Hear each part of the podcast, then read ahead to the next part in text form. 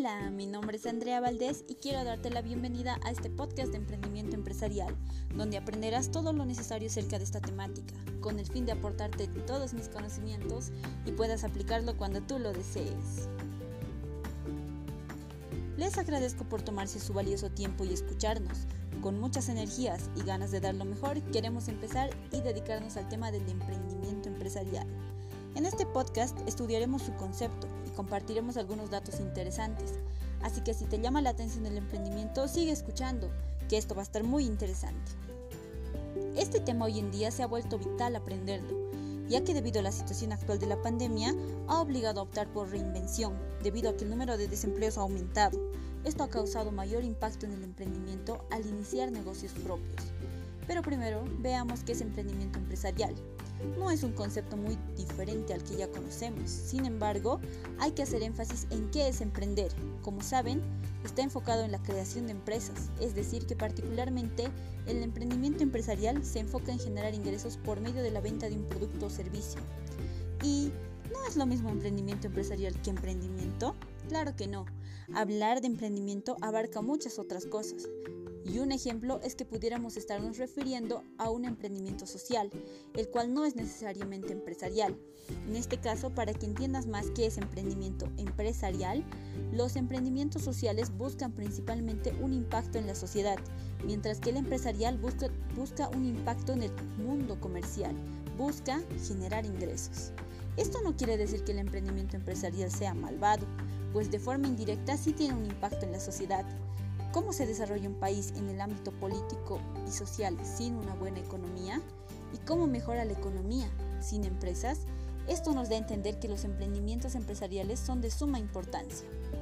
Por otra parte, Jeffrey Timmons también nos dice qué es emprendimiento empresarial.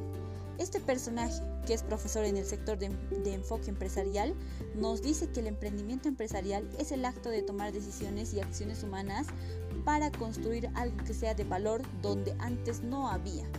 Por eso hace énfasis que se deben tomar acciones creativas. Y para mí es muy curioso cuando dice algo que sea de valor, porque a pesar de que todos los emprendimientos, aunque no sean empresariales, tienen un valor, específicamente el empresarial le da más importancia a este valor. Claro está, desde la parte financiera. Una empresa debe ser diseñada de manera que cada día que pase genere más ingresos y por ende su valor en el mercado aumente. Y el otro punto que me encantó es que dice donde no había nada. Esto quiere decir que no hay excusas para no emprender. Si eres de los que dices, es que no, no tengo esto, es que tengo el otro, quiere decir que es el momento ideal para poder emprender. Y bueno, ya entendemos que es el emprendimiento empresarial, es hora de conocer sus ventajas o sus beneficios. Y rápidamente quiero compartir algunos a continuación. Como ya expliqué antes, es la base para que una nación se desarrolle. Generas empleo. Ofrece un producto que necesita la población. Alcanzas el sueño de muchos, ser tu propio jefe, que es lo mejor. Puedes manejar mejor y de mejor forma eh, tu tiempo. Tú mismo puedes administrar tu tiempo Puedes tomar tus propias decisiones.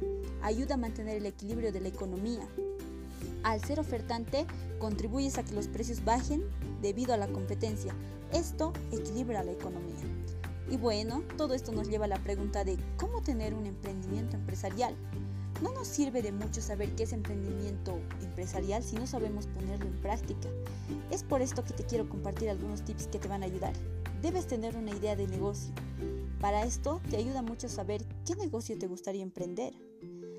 Analiza la rentabilidad de dicho negocio. Aplica el modelo Canvas, que es muy importante. Después ya solo queda cumplir con lo que allí has establecido. Pero esto es solo para comenzar, porque en realidad hay muchas otras cosas que hacer. Pero para comenzar, está bien, ¿no lo crees? Y para finalizar, puede que veas muy grande el reto, pero déjame decirte que si puedes alcanzar una gran empresa y mucho más, no estás solo, aquí estamos nosotros para enseñarte y ayudarte. Si tienes alguna inquietud, no dudes en escribir a Andy Valdés Te Ayuda a emprender.gmail.com, que con gusto te atenderé y guiaré a emprender. No es una cosa fácil, pero vaya que vale la pena intentar y más aún lograrlo. Nos vemos en el siguiente podcast. Chao, chao.